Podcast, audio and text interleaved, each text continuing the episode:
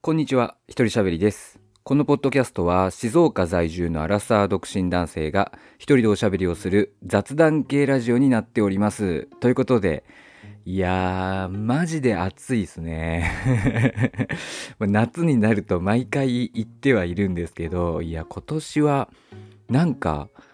暑さの強悪度が違う気がする。狂気を感じる。いや、この前、夜にめちゃくちゃ暑くてびっくりしたんですよ。もう寝ててうわ寝れないと思って目が覚めて。で僕できるだけとか寝る時はエアコンをつけたくないんですよ。結構喉とかが乾燥しちゃうんでエアコンつけたくないなって思っているので、まあ、寝ている時はできるだけこう扇風機だけでしのいでるんですけどあと窓開けてね。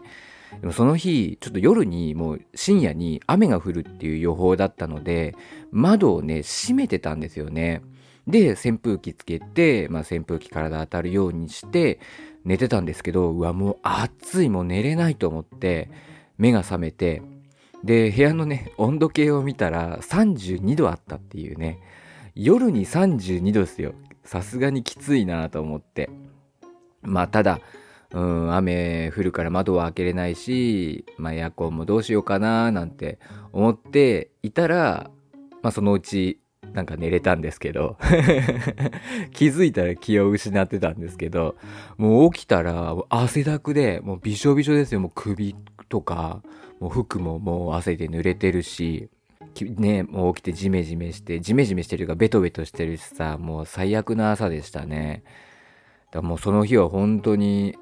暑くて、うん、もうだからあんま多分夜もちゃんと寝れてないんですよね。なのでちょっと翌日とかも体だるいなっていう感じだったんですけど、そのさ、前日ですよ。そのめちゃめちゃ暑かった前日は、あの地震があって、しかも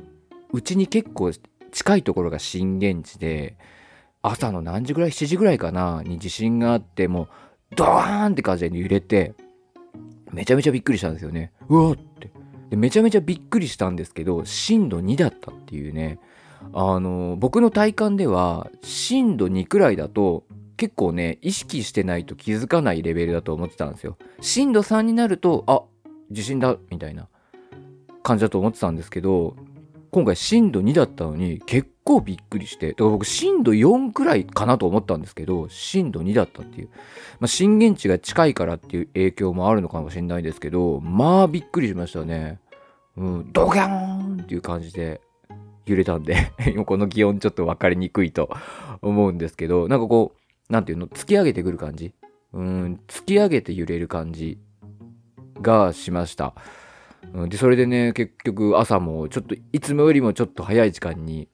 本当に早いって言ってもね10分ぐらいだったんですけどあのまあ、地震で目が覚めるっていうねあんま気分の良くない目覚めをしまして。でその翌々日だから暑くて寝れなかった日の翌日ですね。なんかもう豪雨でもうズワーってもう音がすごくてうわすげえなーって思ってて。でまあ雨の音ぐらいねどんな豪雨でも雨の音ぐらいだったらまあ寝れるんですけどこれもね7時になるかならないかぐらいの時間なんですけどめちゃめちゃ雷の音がしてもう近くに落ちたんですよね多分ね。ガバボーンっつって。音が鳴って今までで多分ね一番近かったと思う。僕の人生で一番近かったんじゃないのかな。落雷っていう意味では。めちゃめちゃでかい音が鳴ってびっくりしましたね。でその後に停電をして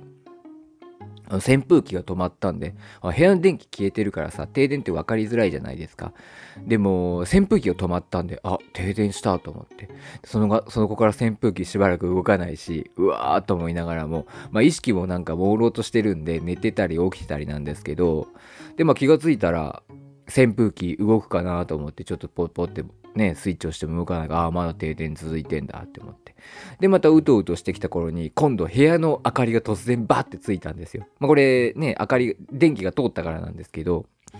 あのそれでまたびっくりして目が覚めてもうとにかく豪雨で寝れないで寝れたと思ったら雷で目が覚める。で停電暑い。でようやく寝れたと思ったらいきなりね明かりがついてびっくりするみたいでまた寝覚めが悪いというかうん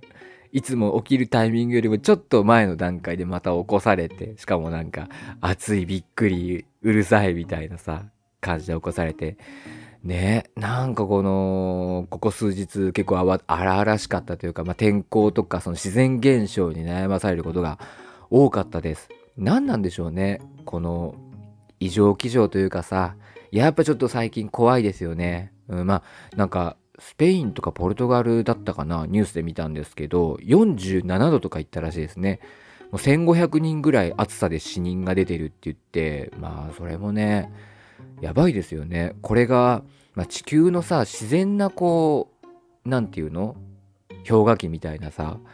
氷河期の逆。うんみたいなパターンなのかさそれともやっぱこう環境破壊が続いたことによる影響でもしかしたら今後ずっとこういう環境が続くのかっていう風にね考えたらしんどいなって思うしもうこんだけ暑いとこれ以上ねまだまだ暑くなるっていうと夏のこの生活の仕方とかを考えなきゃいけないですよね。なんか UAE とかの方では UAE とかまあ中東の方ですよねもう暑すぎるんでもう普通に学校とかも夜やってるとかって言いますしねスポーツも大体こう室内でやってるとかいう風に話を聞くんで日本とかもまあ世界的にですけどそういうなんかこう生活習慣ごと変える、うん、社会の仕組みごと変えるっていうことが必要になる時代が来るのかなっていうふうに思いますね。うん。でさ、まあ今なんかはさ、もう未知のね、未知のウイルスが、つってこう来るわけじゃないですか。でさ、まあ世界情勢もちょっと、みたいな。ね。で、日本国内もさ、まあ大丈夫なのかな？最近ちょっと治安悪くなってるなとか、テロがあったりとかね、して、そういうこともあるからさなんかこう、まあ、僕らの世代のね同世代の方なんかわかると思うんですけど、まあ、僕らってバブルがまあ終わった頃に物心ついてで決してそのバブルの時のようなもうめちゃめちゃ裕福とかさめちゃめちゃ景気いいみたいなのは体感していないけれど、言うてやっぱ日本平和だな、日本安全だなっていうのを、まあ、感じて育ってきたと思うんですよね。でもなんかここに来てちょっとそれが揺らぎ始めてるっていう感じが少ししているので、うん、怖いなというふうに思いますけれども。で、やっぱさ、この暑さ、暑いな、夏暑いな、なんて言うとさ、まあ思い浮かぶのがさ、やっぱ高校野球ですよ。まあテレビとかでよくやってるんで、まあ他のね、競技とかもインターハイやってるんですけど、まあ高校野球がやっぱ日本は一番高校生のスポーツで、学生スポーツで一番有名だと思うんですけど、まあ僕もちょっとテレビで見たら、やっぱ選手たちも暑そうですよね。うん、でさ、首にこう氷当てたりとかしてさ、ベンチで。大変だなとかさ、まあ、熱中症でちょっと調子悪くなっちゃって、あの少しね治療というかそういうので時間が止まっプレーが止まってるとかっていうのもね目にしますしうん。で選手はさまださ熱中症対策とかすげえしてると思うんですよ、まあ、ベンチにもたくさんお水を用意してさ頻繁に飲んでとかってね氷も用意してってやってると思うんですけど僕が気になったのはやっぱ観客席にいる応援してる子たちですよね。多分そんなにこう応援してる子たちの分までたくさんの水を用意してとかやってるのかな。まあ、やってるとは思うんですけど、選手たちほど、この、しっかりやってないと思うんですよ。でさ、常にこう、日光にさらされてるような環境だったりするわけでしょ？しかもずっと立ってたりとか座ったり、まあ、半分以上立ってたりとかしなきゃいけなかったりとかしてなんか選手以上にその応援してる子たちの方が大変なんじゃないのかな特にチアリーディングと子たちとかえー、吹奏楽の子たちとかは大変なんじゃないのかなっていうふうに、まあ、毎年ねここ数年は毎年、あのー、思いますね。でたまたまねその高校野球を父親と見ていたというか、まあ、見ていたわけじゃないなちょっと高校野球の話題をあの話した時に、まあ、そのね応援席の子たちの方が大変そうだよねみたいなことを僕が言ったら父親が、まあ、それにしても高校野球の応援っていうのはめんどくさかったなみたいな話を始めたんですよ。で、あの、でも、さすがに決勝は応援したな、みたいなことを言ってて、え、何？って言って、決勝まで行ったことあんの？って言ったら、なんか、うちの父親の母校、その、後にも先にも、1回だけ、その県大会、夏の高校野球選手権の県大会決勝まで行ったことがあるらしいんですよね。後にも先にもその1回だけでそれがたまたま父親の在学中だったんですけどで結局負けちゃったんですけどそれでまあ父親もさすがに決勝は応援したなーって言っててあそうなんだってなって。で父親が「どうだった？決勝」ってって僕に聞いてきたんですね。で実は僕の高校を、まあ、これ僕の高校もなんですけど後にも先にも僕が在学中に1回だけ甲子園行ってるんですよ。実は。甲子園大会に出てるんです。で僕はねその当時帰宅部だったんで結構応援に駆り出されてたんですよ。なんか部活動とかがあると結構休んでいいとか部活優先してくれっていう感じなんですけど僕は当時帰宅部だったんで3回戦か2回戦ぐらいからもう毎回こう応援に行ってたんですよね。しかもそれ出席にカウントするっていうから。で言ってたんですけどあれよあれよと、まあ、勝っていきましてチームが。で最終的にね決勝も勝っちゃって甲子園まで行って甲子園も1回戦2回戦とあれよあれよと勝って3回戦まで行くっていうねことがあったんですけどだからまあそれで父親が決勝どうだったよっつって僕に聞いてきたんですけど僕はあの最初から最後までずっと応援してなかったです。応援してなかったっていうかその負けてくれって思ってました。うん最初から最後まで、もう甲子園行ってからも行っても。でまあ僕一応野球とかサッカーとかスポーツやっぱ好きなんですけどそんな僕ですらやっぱその自分のね 学校を応援しなかった理由は野球部に1ミリも縁がなかったんですよ。その野球部と野球部って僕の学校では大半が県外からの特待生だったんです。まあ県内の子も当然いるんですけど大半が県外からの特待生でなんか僕みたいな一般学生とは違うなんかスケジュールで動いてたんですよね。もう午前中だけで授業を終えてもう午後から部活みたいな感じだったりとかしてだからもう一緒に授業を受ける機会もないし、もう校舎の階も違ったんですよ。まあ僕の高校結構大きかったんで、7階とかまであったんですけど、もう4階とかで野球部は勉強してるんですよ。で、僕は7階とかで勉強してるんで、もう全然関わることが本当になかった。で、結構野球部って偉そうにしてるんで、廊下とか歩いてても。だからもう縁もないし、気に入らないし全然応援ってどどこど何を気持ちで応援すればいいのっていう。ででたなんかこう学校に対する愛みたいなのもないからもう1ミリも応援する気にならなくて。で僕のその周りの子たちもなんかそんな感じだったんでもう全然もううんだるいなめんどくさいな負けてくんないかなってもう相手チーム応援してましたね。本当に。相手チーム応援してました気持ちは。うん。っていう感じでさでまあ僕の思いも通じず 甲子園まで行くことになってさもう大変ですよ。もう前日の夜9時とかにもう駅に集合してもう何十台っていうバスが用意されててさそのバスに乗って移動するわけですよ。で第1試合とかだと8時半からとかなのかな。そうだね。8時半にさ甲子園球場に入ってさで応援してさでなんか勝ち割り氷とかね一応もらえたんですけどそれをもらってさ、まあ、暑さ対策とかしながら帽子ももらったな。帽子うちはかち割り氷とかも配られてさそんな暑い中応援してさでも汗だくになったらもうなってさで試合終わったらもうすぐバス乗ってさ帰るっていう。もう大変でしたね。それを3回やりました。だから3回戦まで行ったから。3回戦でようやく負けてさ。うんあまあね、終わってみたら一つの思い出ですけど、でも全然楽しくもなかったし。まあ甲子園に行けたってこういう話ができるんでいいですけど、当時はまあただただ大変でしたね。うん。だからなんかこう高校野球の中継とか見てるとなんかこう祈るように応援してる女の子とかいるじゃないですか。もう全然気持ちがわからない。でも彼氏でもいんの？野球部にっていう。野球部に彼氏がいるんだったらわかる。その、そんなに祈るくらい応援する気持ちわかる。でも、もしそうでもないのになんか 応援してるなら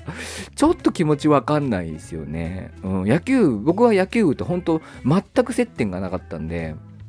全く応援する気にならなかったですけど、まあ、もしかしたらね野球部の子たちと関わりがあって授業一緒に受けてなんかおしゃべりとかしてるのかもしれないですけどそんな祈るほど応援する気持ちはわからんと思って。それこそ本当に彼氏がいる友達がいるとかじゃないと友達がねレギュラーで出てるとかじゃないと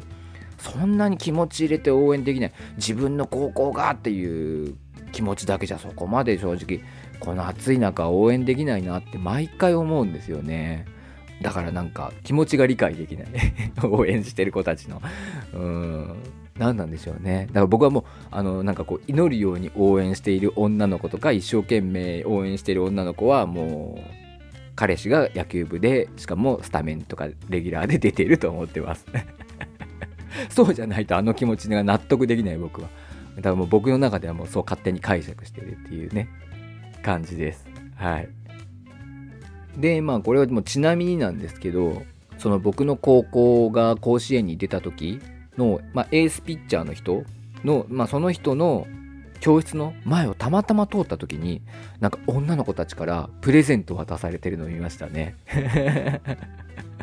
すげえと思いました。あ本当にこういうことあるんだと思って。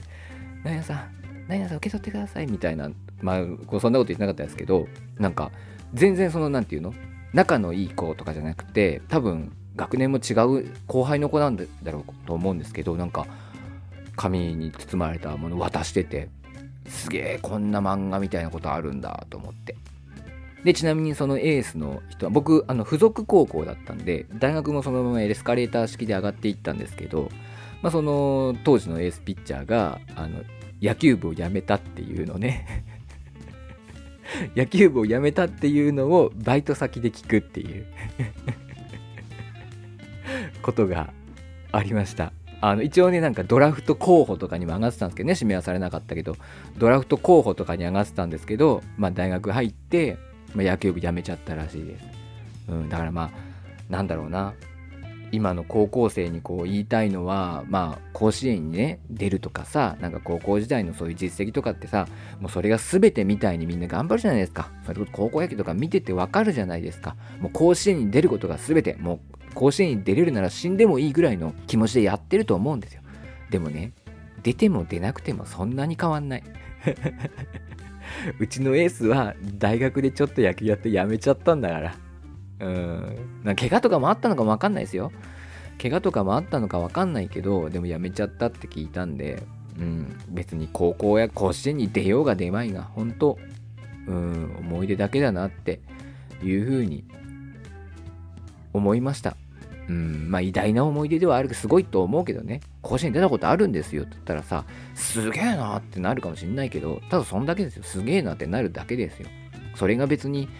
ね、社会的に、例えばね、40歳ぐらいになってさ、僕甲子園出たことあるんですよってもさ、周りからすげえって言われるだけですよ。うん、社会的なこう影響力はないですからね。うん。まあそんな感じです。そう。あの余談に余談を重ねるんですけどあの僕がね大学生の時にあの野球部だった友達あ野球部って言っても僕とは高校違うんですけど、まあ、野球部野球やってた友達が2人野球の授業を受けてたんですよ大学の。野球の授業。どこの大学もあるのかな。受けてたんですよ。でなんかすごいピッチャーがいて打てないって言ってて。なんか授業なんだけどなんか打たないとちょっと成績にこう影響するから打たなある程度打たなきゃいけないっつってて、すごいピッチャー出てきて、打てなかったっていう話を知ったんですよね。で、ああ、そうなんだ、っつって話を聞いてたんですけど、そのしばらくした後に、そのすごいピッチャーっていうのが、僕と同じ高校出身だっていう話をしてきたんですよ。ええー、と思って、あ、そうなんだ、っつって。で、しかも、あの、野球部ではどうもないらしい。今現在ね。大学の野球部ではないらしい。でも僕と同じ高校出身ですごい球投げてるからそうするとおそらく野球部ですよね高校の。おーと思ってでその人左投げって聞いたんですよ。そしたら「あそうそう左投げ」っつって「その人学年は?」って言ったら僕らの1個上だって言うんですよね。で名前もしかして〇〇っていう人じゃない？って言ったらそれはちょっとわかんないわって言われたんですけど僕多分そうだろうなと思って多分その人うちの高校が甲子園行った時のエースだよっつって言ったらえーってなって友達がでそのじゃあ今度名前ちょっと聞いてくるわ。って言って。で翌週に授業を受けた時に名前聞いてきたら僕の言った通りでうわーと思って。その甲子園出た投手かみたいになって。だからねやっぱすごかったみたいなんですけどあの僕がね負けてくれと祈りながらもあれよあれよとチームを甲子園まで導きそして学校中の女の子から憧れの的となりプレゼントまでもらっていたエースは大学に入って割とすぐ野球部を辞めそして野球の授業で無双してるっていう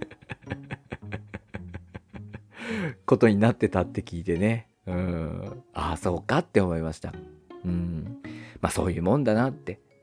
人生とはそういうもんだなっていうふうに、まあ、思ったという話で ございます。本当余談なんですけどね。いやでも本当にね、熱中症とか皆さん気をつけてください。はい。というわけで今回はこの辺で終わろうと思います。